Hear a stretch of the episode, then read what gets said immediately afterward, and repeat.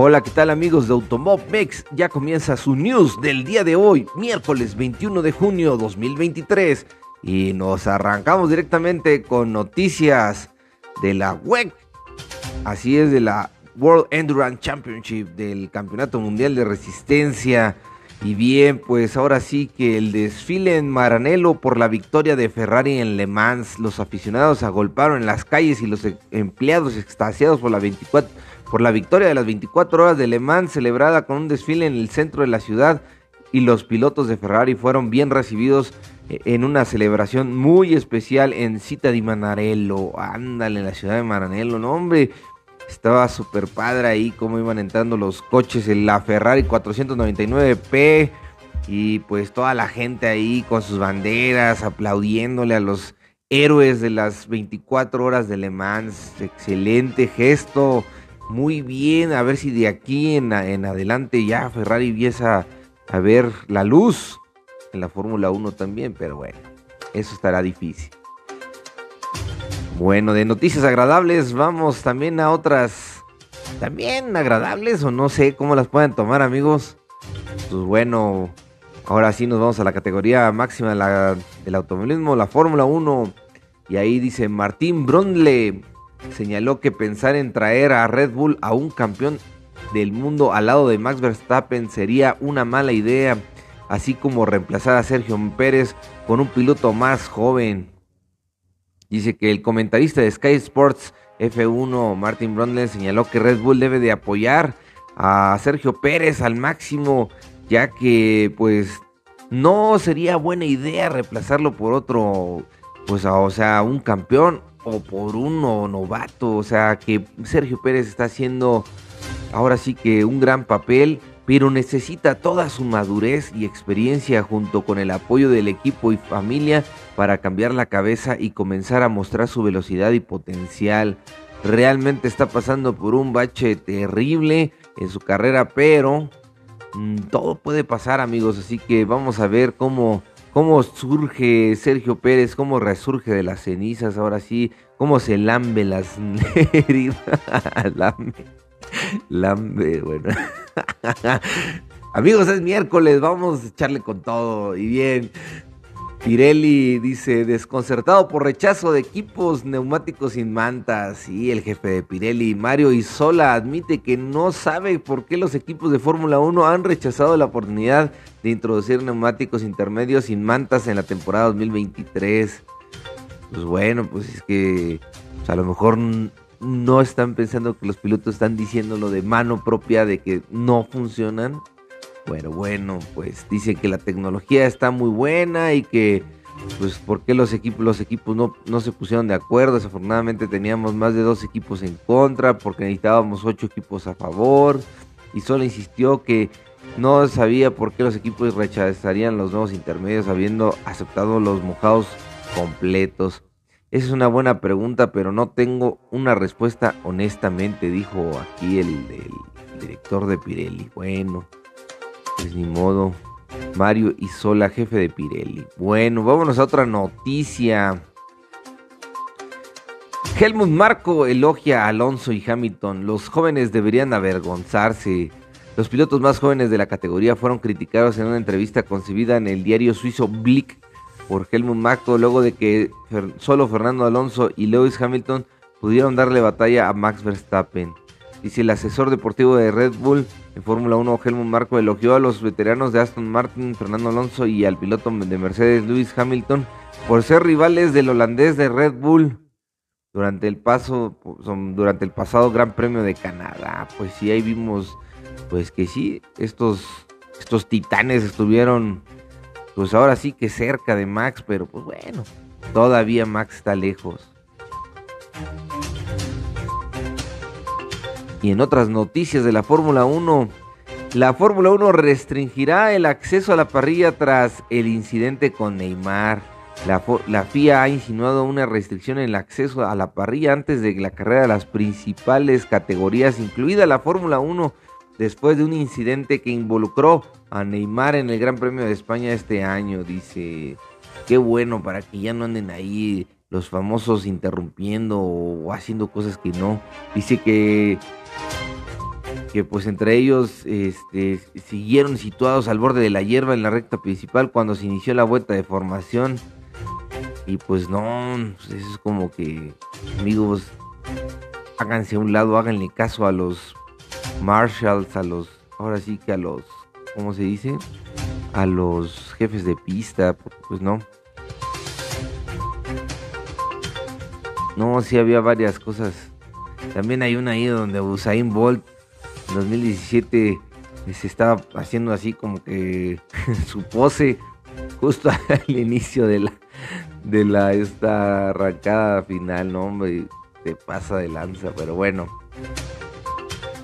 Y en otras noticias, McLaren teme que sanciona a Norris en Canadá abra un camino injusto. El jefe de McLaren en Fórmula 1, Andrea Stella, cree que la sanción aplicada a Lando Norris en el Gran Premio de Canadá refleja una nueva referencia de la FIA para este tipo de situaciones. Dice Andrea Estela dijo que estaba muy sorprendido de que Lando Norris fuera penalizado por conducta antideportiva después de que se considerara que había creado un hueco con su compañero de equipo Oscar Piastri antes de una parada de boxes doble.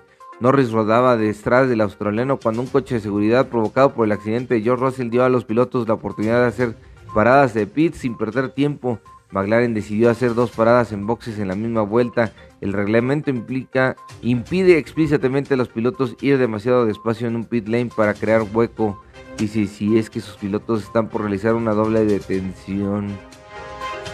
Sin embargo, este, en este caso Norris fue denunciado por ir demasiado despacio en la pista en el tramo desde la horquilla hasta la entrada de boxes, retrasando así a Alex Albon y que iba justo detrás de él, también tenía que intención de parar. Bueno, pues Chale, pues dice, decidieron imponer Norris de penalización de 5 segundos que a la postre le salió muy cara ya que hizo descender de la novena posición a la treceava en la clasificación final. Pobre, qué macanazo le metieron ahí al pobre Lando Norris. Y en otras noticias de la Fórmula 1, como ¿Cómo Aston Martin aprovechó sus actualizaciones en Canadá? Bueno, pues presentó un extenso paquete de actualización para el AMR 23, el Gran Premio de Canadá, y en su intento de no perder terreno frente al rápido avance del equipo Mercedes.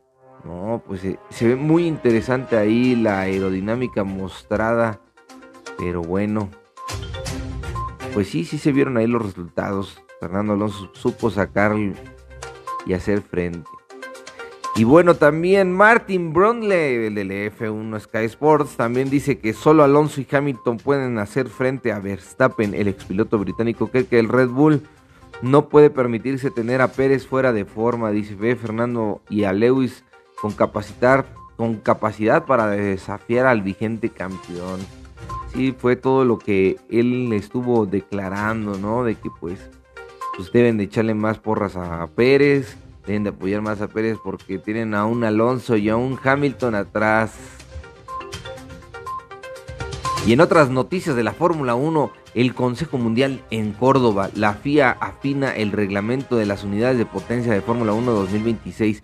Hoy se celebró en Córdoba el Consejo Mundial de la FIA, al que han asistido el rey Felipe VI. Ándale, el Palacio de Congreso de Córdoba ha acogido el Consejo Mundial de la FIA, evento que ha asistido el rey Felipe VI y dejando a un lado las cosas que se han aprobado en otras categorías en lo que respecta a la Fórmula 1. Tan solo se ha afinado el reglamento de motores 2026 eso sí, entre otros pequeños puntos relacionados con la seguridad. Muy bien, pues. Ahora sí que ahí está la nota. Pues están encantados de traer nuestra conferencia y asamblea general de la FIA a Córdoba, Andalucía, España. Es un país muy importante para la familia FIA gracias a su compromiso de largo plazo. Bueno, pues más adelante veremos cuáles fueron exactamente esos acuerdos de los comités y grupos de trabajo relevantes de la FIA.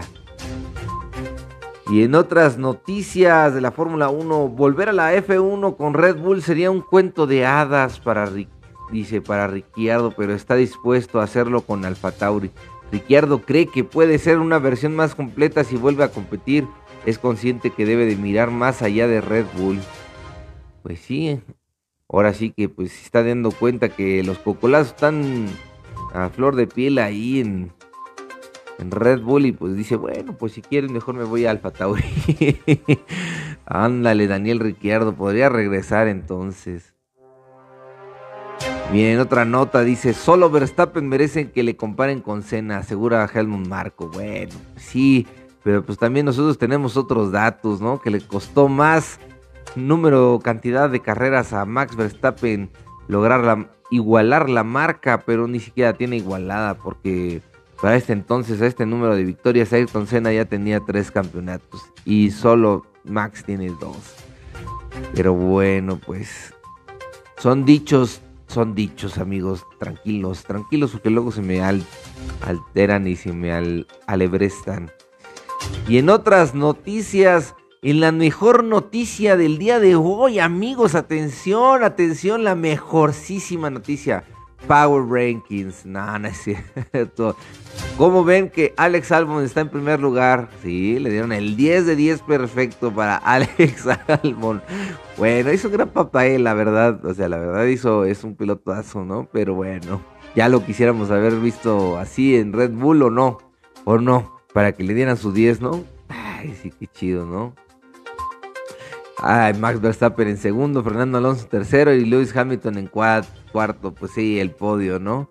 Y luego Esteban Ocon en quinto, Charles Leclerc sexto, Carlos Sainz séptimo, Valtteri Bottas octavo y Lando Norris de noveno. Esto Oscar Piastri décimo. Ay, no, hombre, sí, sí, efectivamente, pues no iban a poner a Sergio Pérez. Ay, esta de, es una mamada este pinche Power Rankings de la fregada. Pero bueno, bueno. Cada quien se puede divertir como quieran con sus ondas ahí, haciendo sus sumas y cálculos y especialistas. Y ahí les damos calificaciones a los pilotos por su desempeño en Tengan a su madre, güey. Bueno, pues vamos a otra noticia. Stefan Wilson dice, quiere ver a Palou a Alex Palou en Red Bull. Sí, ahorita al, líder del campeonato de la IndyCar, Alex Palou, lo quieren ver.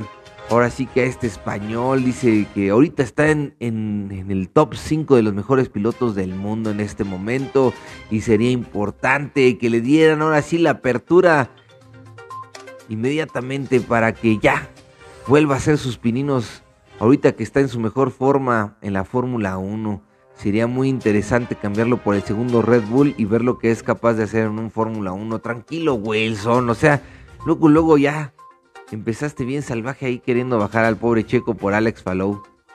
Tranquilos, muchachos, pero bueno, pues obviamente es, es reserva que de McLaren pero pues también tienen problemas entre McLaren y Ganassi, porque también ahí hay una controversia, porque también Alex Palou quiere continuar con Chip Ganassi y quiere pedir perdón, y ay, ese drama está buenísimo, pero no les cuento más muchachos, no les cuento más. Así que Alex Palou, ahora sí, pues están ahí peleándose y arrebatándose peor que, que a Oscar Piastri. Bueno, pues vamos a noticias del WRC, del Rally Mundial, del Campeonato Mundial de Rallys. Y un notición, les voy a decir, ahora sí que el WRC vuelve a Argentina en 2024. Dice que faltaría confirmar la sede, pero todo indica que el próximo año vehículos de la máxima categoría del rally harán rugir las sierras y esto beneficia enormemente a Argentina y a todos los aficionados de allá porque a ellos les encantan las carreras más que a nosotros, de verdad. Y pues esto es una gran noticia para nuestro pueblo hermano argentino que no la está pasando muy bien y que ahora necesitan pues más alegrías, más alegrías que una Copa del Mundo, amigos. Bueno, pues ahí tienen la nota. Y bien, previo al Safari Rally de Kenia, dice el líder campeonato del mundo de rallies, Cara Robampelas, aspira a conseguir dos victorias consecutivas en el Rally de Safari. Dice ya que la legendaria prueba africana celebra su número 70 en la séptima prueba de la serie de esta semana del 22 al 25 de junio. Este fin de semana, muchachos. Ahora sí que viene pues, liderando. Dice con una cómoda ventaja de 25 puntos. Y pues bueno, pues pero viene resurgiendo ahí los Hyundai, ¿eh? Tranquilos, muchachos. Tranquilos, tranquilos, tranquilos. Los aspirantes de Hyundai, Thierry Newell, SAP Calapi, Dani Sordo está entre los decididos a aguar la fiesta de Toyota. El equipo i20 de N inicia el rally animado por el doble podio conseguido la última vez en Italia, aunque Lapi admite que se adentra en lo desconocido en su primera participación en el Safari Rally. Ahí está, también aquí está la batalla buenísima en Toyota y Hyundai. Y dice, será para hoy Tanak la tercera bala vencida. Hoy Tanak intentará convertir su ritmo en, su ritmo de podio en su primer éxito en el rally de Safari de Kenia, dice. Dice esta semana, pues el estonio se ve concentrado. Dice que han pasado de tres de los primeros en las dos últimas ediciones del rally africano, dice el director del equipo M Sport Ford, Richard Millionaire. Dice, está seguro que el campeón de 2019 tiene el planteamiento y la mentalidad para ganar. Pues sí, pero necesitamos que ese Ford Puma no se descomponga, por favor, ni que se pinche, ni que se volque, ni que se queme. Necesitan una limpia enorme en M Sport ahí de los del Ford.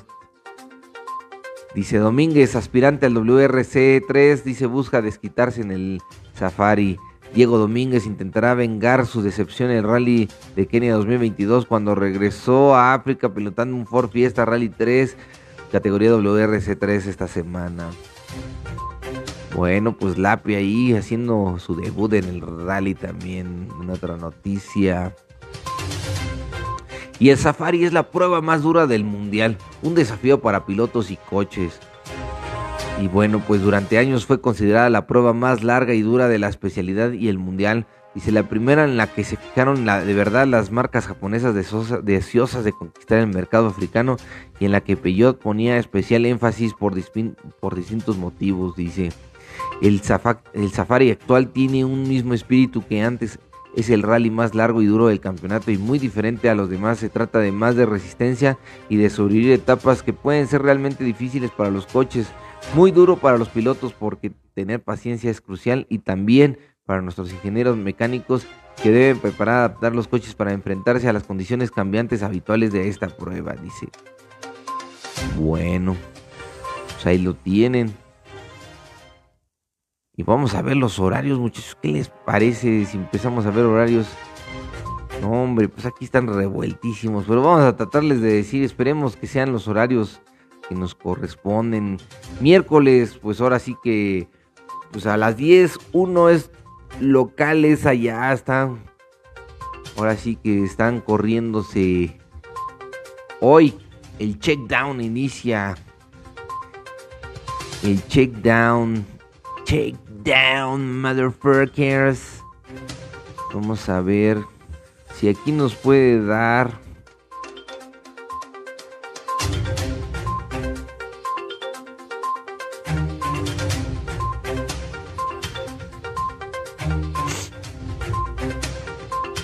Bueno amigos, pues está complicado siempre los horarios aquí. ya casi casi cuando están a punto de darlos ya te los dan, pero bueno. Bueno, pues estamos en miércoles 21 Shakedown, jueves 22 la etapa 1, viernes 23, etapa 2, sábado 24. Ah, no, bueno, de la etapa 2 a las 7 va a ser viernes 23, el sábado 24 de la etapa 8 a la 13 y el domingo 25 va a ser de la etapa 14 a la 19. Ahora sí que vamos a estar ahí listos para ver la etapa final de este rally que se ve padrísimo. ¿Y dónde lo vamos a poder ver? Pues más y nada más y nada menos que en Fox Sports México. Y gracias a motorsport.com vamos a estar viendo ahí también el, desarrollo de la competencia. Claro que sí, amigos. Y la última noticia del día de hoy, otra categoría de la Fórmula E, anuncia su calendario 2024. México repite y Tokio llega. Así es, Tokio, Japón, acogerá el, año que viene su primer evento de Fórmula E después de que el campeonato anunciara su calendario provisional para 2023-2024 antes de su décima temporada de competición. Pero ya no es 2023-2024, va a ser completamente 24. Inician en enero, ahí en México. Aquí es donde les gusta empezar porque es el circuito y pueden ver, pueden ahora sí que en situaciones controladas pueden con, ahora sí checar bien el funcionamiento de los autos. y de los cambios que puedan suceder ahí en el reglamento. Y en la Ciudad de México, pues el 13 de enero, muchachos, ahí agéndenlo, agéndenlo perfectamente. 13 de enero de 2024. Y en Tokio, si se quieren lanzar, va a ser el 30 de marzo. Y el de Mónaco va a ser el 27 de abril para que vayan haciendo ahora sí que el cochinito. ¿No? ¿Cómo ven, amigos? Pues bien amigos de Automomex, esto ha sido todo por hoy. Les agradezco mucho que me hayan acompañado en este news. Yo soy su amigo Ricardo Bañuelos y en nombre de todos los amigos y colaboradores de Automomex les mando un beso enorme, tronadísimo ahí en las boditas de Hamilton, recordándoles que tengan un excelente miércoles. Pásenla lindo, pásenla genial. Nos vemos. Bye.